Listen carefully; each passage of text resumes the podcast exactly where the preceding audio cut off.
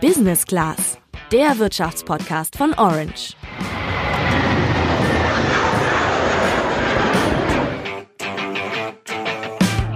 Also ganz ehrlich, als ich am Donnerstag die Nachrichten geschaut habe, da dachte ich, ich merke den Glühwein aus dem vergangenen Podcast noch, denn mir ist eine Zahl begegnet, die hatte so viele Nullen, dass ich zweimal hinschauen musste. Zwölf waren es, um genau zu sein. Es ging genauer gesagt um zwei Billionen US-Dollar. Das ist nämlich der Börsenwert des saudischen Ölkonzerns Saudi Aramco. Der war einen Tag zuvor an die Börse gegangen und ist nun offiziell das wertvollste Unternehmen der Welt. Und damit hat sich das Börsenjahr 2019 ein ganz großes Highlight für das Ende aufbewahrt. Aber das war nicht das Einzige, was in diesem Jahr so Interessantes an der Börse passiert ist. Wenn du nicht zu den 16 Prozent der Deutschen gehörst, die Aktien besitzen, hast du das alles aber nur von der Zuschauertribüne aus mitbekommen und einiges an Gewinn verpasst. Warum du nämlich an der Börse kräftig mitmischen solltest und wie du das am besten machst, das erklären wir dir heute im Podcast. Ich bin Sandra. Und ich bin Julian.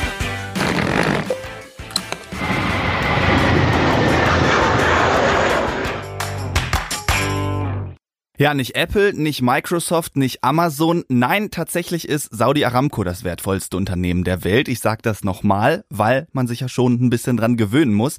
Denn das Unternehmen ist erst seit vergangenem Mittwoch an der Börse, sodass seitdem erst klar ist, zu welchem Preis die Aktien, also die einzelnen Anteile an dem Unternehmen, gehandelt werden. Saudi Aramco gibt's eigentlich schon länger, nämlich seit den 1930er Jahren. Jetzt wollte aber der saudische Kronprinz Mohammed bin Salman mit dem Börsengang an Geld kommen denn die wirtschaftlichen Strukturen im Land sollen umgebaut werden. Ja, und seit Mittwoch wissen wir dann auch, dass Saudi Aramco einen höheren Börsenwert hat als die nächsten Top 5 Ölkonzerne zusammen.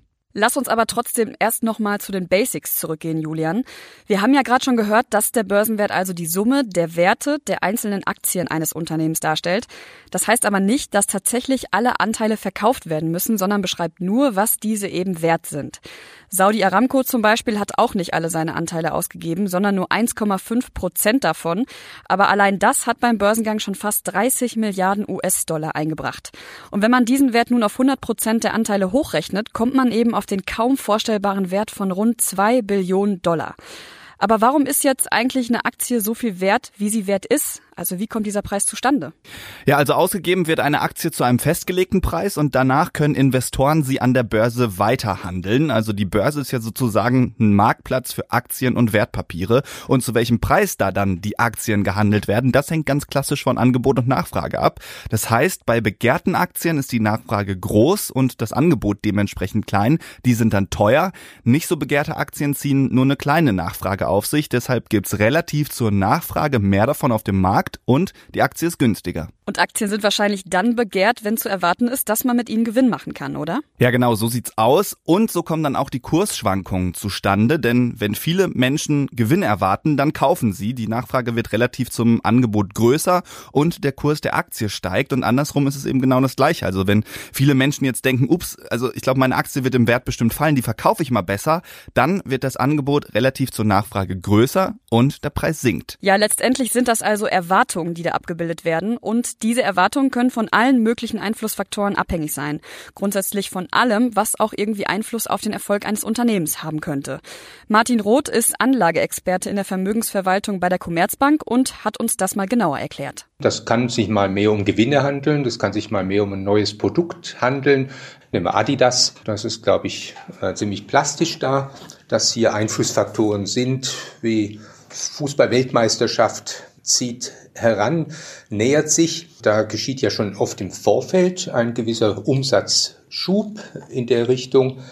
Neue Produktkollektion äh, kommt an den Markt oder Konkurrent beispielsweise äh, wird aufgrund von Modezyklen derzeit präferiert. Also das sind alles so Einflussfaktoren, die mit dem Unternehmen selbst äh, manchmal gar nicht so viel zu tun haben. Das hört sich vielleicht so ein bisschen so an, als müsste man die Märkte im Blick haben und kalkulieren, welche Faktoren jetzt wie viel Einfluss nehmen könnten. So schwer ist es aber auch wieder nicht. Wir haben uns mal mit Margarete Honisch unterhalten. Sie ist Finanzbloggerin und hat das Buch Easy Money geschrieben. Das ist quasi ein Leitfaden zum cleveren Umgang mit Geld für junge Menschen. Und die hat uns gesagt, ein gewisses Grundverständnis braucht man schon, das ja. Aber sonst ist es eigentlich kein Hexenwerk, bei dem man übrigens auch relativ schnell einsteigen kann. Man muss dafür jetzt wirklich nicht eine Bankenlehre gemacht haben oder BWL oder so studiert haben oder Mathematik. Habe ich auch nicht. Wichtig ist einfach, dass man eine gewisse Zeit investiert und sich eben über die wichtigsten Mechanismen informiert. Aber dann kann man theoretisch auch schon mit einem überschaubaren Betrag in Aktien investieren. Ja, und dieser überschaubare Betrag sind laut Margarete schon 25 Euro im Monat. Ja, wir Deutschen sind aber nicht so wirklich scharf auf Aktien. Nur rund 10 Millionen Deutsche stecken ihr Geld in Aktien oder in Fonds. Das sagt das Deutsche Aktieninstitut. Und 90 Prozent von denjenigen, die nicht dazugehören, haben sich auch noch nicht einmal mit der Möglichkeit beschäftigt, in Aktien zu investieren. Böse Falle, denn mit Aktien kann man echt ganz gute Renditen erzielen. Das heißt für dich, wenn du diese 25 Euro im Monat übrig hast, dann ist es echt empfehlenswert, das Geld auch in Aktien zu stecken. Denn wegen der niedrigen Zinsen über die wir ja schon vor ein paar Wochen gesprochen haben, ist es echt schwierig, sein Geld gewinnbringend bei der Bank zu einem Zinssatz anzulegen. Bei Aktien kann man da echt mehr rausholen. Wir können das ja mal konkret für das Börsenjahr 2019 durchrechnen. Nehmen wir mal an, du hättest Anfang des Jahres in Aktien im deutschen Aktienindex, dem DAX, investiert. Das ist quasi die erste Liga an börsennotierten Unternehmen in Deutschland. Da sind die 30 Unternehmen mit den höchsten Börsenwerten aufgeführt. Das könntest du zum Beispiel ganz einfach machen, indem du dein Geld in einen sogenannten ETF steckst, der den DAX nachzeichnet. Damit besitzt du dann quasi Mini-Anteile an diesen 30 Unternehmen. Wenn du nochmal genau erklärt haben willst, was so ein ETF ist und wie die Dinger funktionieren, dann scroll auf Spotify einmal ganz weit nach unten. Da findest du nämlich eine eigene Podcast-Folge von uns zu. Jetzt aber aufgepasst. Hättest du am Anfang des Jahres einmalig 1000 Euro in einen DAX-ETF investiert, dann hättest du bis jetzt schon ganz schön Gewinn gemacht. Denn der DAX ist bis heute um rund ein Viertel gestiegen. Das heißt, zu deinen 1000 Euro wären 250 Euro einfach so dazugekommen. Von so einer Rendite kannst du beim Festgeldkonto nur träumen. 25 Prozent plus, das ist natürlich echt viel. Allerdings, dass es so gut läuft, das konnte man jetzt nicht wirklich vorausahnen, sagt auch Experte Martin Roth. Ja, 2019 war natürlich ein sensationell gutes Aktienjahr. Das hätte so vor einem Jahr kaum einer erwartet. Also an der Stelle ist äh, doch eine erstaunliche Entwicklung dieses Jahr zu konstatieren. Ja, dass es prinzipiell auch anders laufen kann, das hat man 2018 gesehen. Da hat der DAX innerhalb eines Jahres rund 18 Prozent verloren. Was ist denn jetzt die Ursache dafür, dass es dieses Jahr so viel besser lief? Der wichtigste Grund ist eigentlich darin, dass die Notenbanken die, ja, die Zinsen, die Leitzinsen festsetzen vor einem Jahr in Richtung Zinsanhebungen noch unterwegs waren und die Märkte deshalb eigentlich da äh, vor einem Jahr jetzt eher gefallen sind. Und die Notenbanken, das gilt für die US-Notenbank, aber auch für die Europäische Zentralbank, die haben im Jahr 2019 einen Richtungswechsel vollzogen. Die US-Notenbank hat dreimal die Zinsen gesenkt und niedrige Zinsen, das heißt an der Stelle, die Wirtschaft wird stimuliert. Vorher war die These, die Wirtschaft das Wirtschaftswachstum wird abgewürgt und jetzt sind wir eigentlich genau in der entgegengesetzten Richtung unterwegs. Niedrigere Zinsen, die kurbeln die Wirtschaft an und das ist dann gut für die Unternehmen, die entsprechend stärker wachsen können. Ja, und das hat sich in diesem Fall dann eben auch auf die Börsenkurse der Unternehmen ausgewirkt. Besonders profitiert haben zum Beispiel Adidas und Apple mit einem Wachstum von über 50 beziehungsweise sogar über 70 Prozent. Es gibt aber trotzdem auch Verlierer, zum Beispiel Wirecard und Lufthansa, die haben über 20 beziehungsweise 16 Prozent verloren. Ja, du merkst schon, die Rolle der Notenbanken und der Leitzins sind echt wichtig. Wenn du da noch einmal genau verstehen willst, wie das Ganze funktioniert, dann hör dir nochmal Podcast 74 an. Da haben wir das ausführlich behandelt. Generell besteht bei Aktien natürlich aber auch immer ein gewisses Risiko. Die Königsfrage ist dann doch, wie halte ich das Risiko möglichst klein und habe eine große Chance auf hohe Renditen. Das wollte ich natürlich auch wissen und habe die Frage deshalb an Margarete Honisch weitergeleitet. Allerdings habe ich da eine etwas unbefriedigende, aber auch ehrliche Antwort bekommen. Nie auf einen Rat hören von jemand, der einfach sagt, das ist der beste ETF, den sollte man kaufen. Man muss es immer individuell angehen, das Thema, und immer schauen, was interessiert mich denn? Welche Unternehmen interessieren mich? Welche Branchen interessieren mich? Ähm, will ich mich komplett international aufbauen oder möchte ich vielleicht auch ähm, mein Geld vermehrt auf äh, neue Technologien zum Beispiel setzen, wie künstliche Intelligenz oder Robotik und so weiter. Also so einfach ist es dann eben doch nicht. Ein bisschen was ließ sie sich aber dann doch entlocken. Generell ist es wohl nicht schlecht, auf den MSCI World zu setzen. Das ist ein Index, der Aktien von 1600 Unternehmen aus 23 Industrieländern beinhaltet. Da steckt dann so gut wie jedes börsennotierte Unternehmen der Welt drin. Die kommen aus vielen verschiedenen Branchen und wenn einzelne mal nicht abliefern, können das andere ganz gut ausgleichen. Und auch Martin Roth sagt, dass er eher so einen Weltindex empfehlen würde. Wie hat sich jetzt der Weltindex 2019 entwickelt? Ja, schauen wir auch da mal konkret drauf. Hätte ich am Jahresanfang auf den MSCI World gesetzt, dann hätte ich sogar mehr Gewinn damit gemacht als beim DAX. Die Rendite geht nämlich stramm auf die 30 Prozent zu.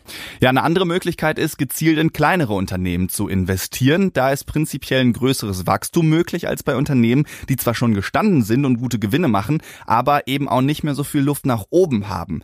Da kann man zum Beispiel in den MDAX und in den SDAX investieren, also sozusagen in die zweite und dritte Liga der deutschen Börsenunternehmen.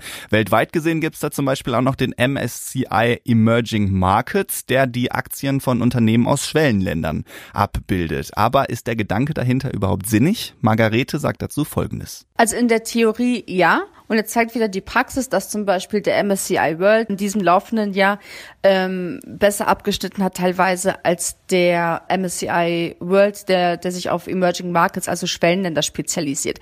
Das heißt, Theoretisch, ja, gibt's nämlich gerade bei SDAX, MDAX, ähm, gibt's natürlich Unternehmen, die höhere Wachstumschancen haben, weil die noch im Wachstum sind. Das sind nicht große Konzerne, die nur noch langsam wachsen, sondern junge Unternehmen, die wirklich auch eine Dynamik haben. Aber da zeigt eben auch die Praxis, es ist nicht immer so. Und niemand kann das letztendlich auch voraussagen. Und gerade deswegen muss man dann eben schauen, womit fühle ich mich wohl. Klar haben wir jetzt bisher viel über Eventualitäten und Theorie gesprochen. Ein paar konkrete Tipps wollen wir dir aber natürlich auch mit auf den Weg geben. Wichtig ist erstens, bevor du in Aktien investierst, solltest du auf jeden Fall einen Notgroschen angespart haben. Hast du den nicht, brauchst du aber unerwartet auf einmal Bargeld, musst du deine Aktien verkaufen, auch wenn du Verlust machen würdest. Und das wäre natürlich schlecht. Hast du dir dann was angespart, dann kannst du dein eigenes Aktiendepot eröffnen. Das ist sozusagen ein Konto, mit dem du deine Wertpapiere handeln und aufbewahren kannst. Das geht online bei einer Direktbank oder einem Online-Broker. Du kannst aber auch zu deinem Bankberater gehen. Die Unterschiede liegen da im Wesentlichen im Umfang der Beratung und in der Höhe der Gebühren. Im Detail musst du da vielleicht nochmal ein paar Angebote vergleichen. Ja, und wenn du dein Depot dann eröffnet hast, dann ist es generell erstmal wichtig, das Risiko zu streuen, wie die Finanzfachleute sagen. Das heißt, setz am besten auf mehrere Aktien, die wenig miteinander zu tun haben, also nicht aus der gleichen Branche oder demselben Land kommen. Setzt du nämlich nur auf eine einzelne Aktie, dann stehst und fällst du eben mit einem einzigen Unternehmen. Und dann ganz wichtig, nichts für mich, muss ich sagen, hab Geduld. In Aktien zu investieren heißt nicht, dass du wie in Filmen die ganze Zeit hektisch rumläufst und kaufen oder verkaufen in ein Telefon brüllst. Sinnvoll ist es, die Aktien als langfristige Sache zu sehen, denn so lohnt sich das eigentlich immer. Ja, lohnt sich immer. Das klingt gut, aber hast du dafür auch einen Beweis? Ich persönlich nicht, aber das Deutsche Aktieninstitut. Die haben herausgefunden, dass man bisher immer Gewinn gemacht hat, wenn man in den DAX investiert und die Aktien mindestens 13 Jahre gehalten hat. Das gilt selbst für die Zeiten der größten Börsencrashs. Und wer vor 20 Jahren von jedem DAX-Konzern eine oder mehrere Aktien gekauft hat, der macht jedes Jahr im Schnitt 8,9 Prozent Gewinn. Falls es dann mal nach unten geht, kann das auf Dauer also ausgeglichen werden. Und wir sind ja auch noch jung und können über einen längeren Zeitraum anlegen. Deswegen unsere Empfehlung, mach es. Und wenn du dazu noch mehr Infos brauchst, dann schau wie gesagt mal auf unserer Homepage orange.handelsblatt.com vorbei und such nach dem Hashtag Geldanlage. Da gibt's nämlich einige Artikel zu dem Thema und ab Januar kommen dann noch ein paar Tipps aus Margaretes Buch dazu. Von uns war's es aber erstmal für heute. Bis dann. Ciao, ciao.